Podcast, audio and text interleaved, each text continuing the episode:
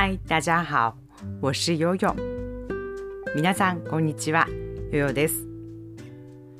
前回のクイズどうでしたか？なかなか評判が良かったので、もう一つ考えてみました。これも最近知った言葉です。まあ、流行語になるのか、この後定着していくのか、うん、そのぐらい新しい言葉だと思います。啊，上次的猜猜看游戏，大家都玩过吗？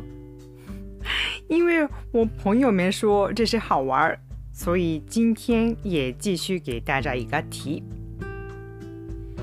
今天我选的词语也是算是新词吧，也不是特别时尚的、流行的那种。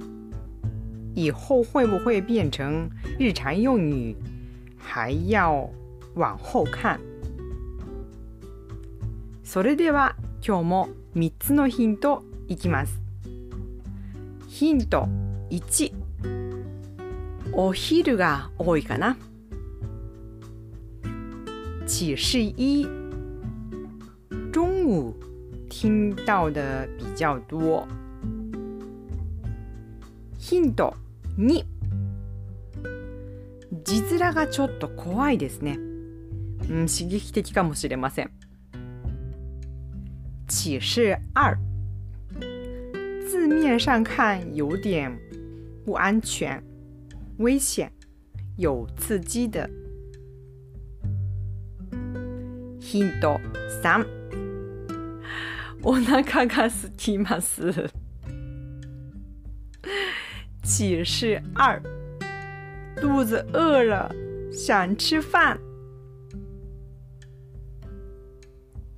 さあ、ここまで来ればわかりましたね。日本語でも中国語でも構いません。答えを言ってみてください。いけたかな？ということで、今日の答えはこれです。飯テロ。飯テロ。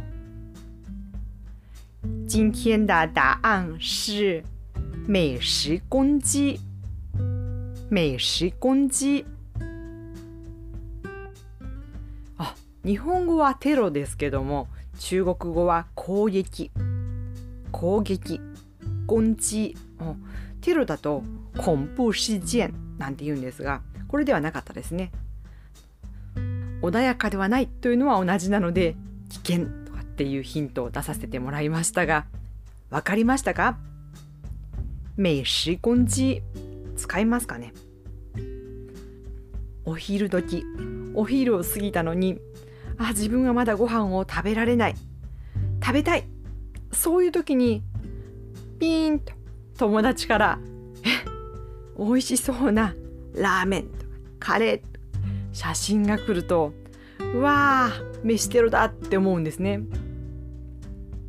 中午或中午过后，我还没吃饭呢，想吃饭，但是还不能吃。这种情况，手机叮叮响，哇，好朋友给我送过来一张咖喱呀、拉面呢，看起来好香的美食的照片，把这个情况叫做美食攻击。もしかすると初めて聞いた方もいらっしゃるかもしれません。やっぱり流行語かな？也许有些人不知道，或者第一次听到这个词，也有这样的朋友们。飯テロ、飯攻击、公約されてるのを聞いた時には、うわ、面白いなと思ったんです。なので皆さんにもお伝えしました。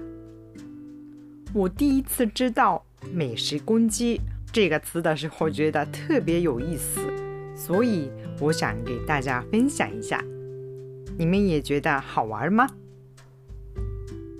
好吧，那今天就说到这里，希望对你的学习有帮助。下次再见，拜拜。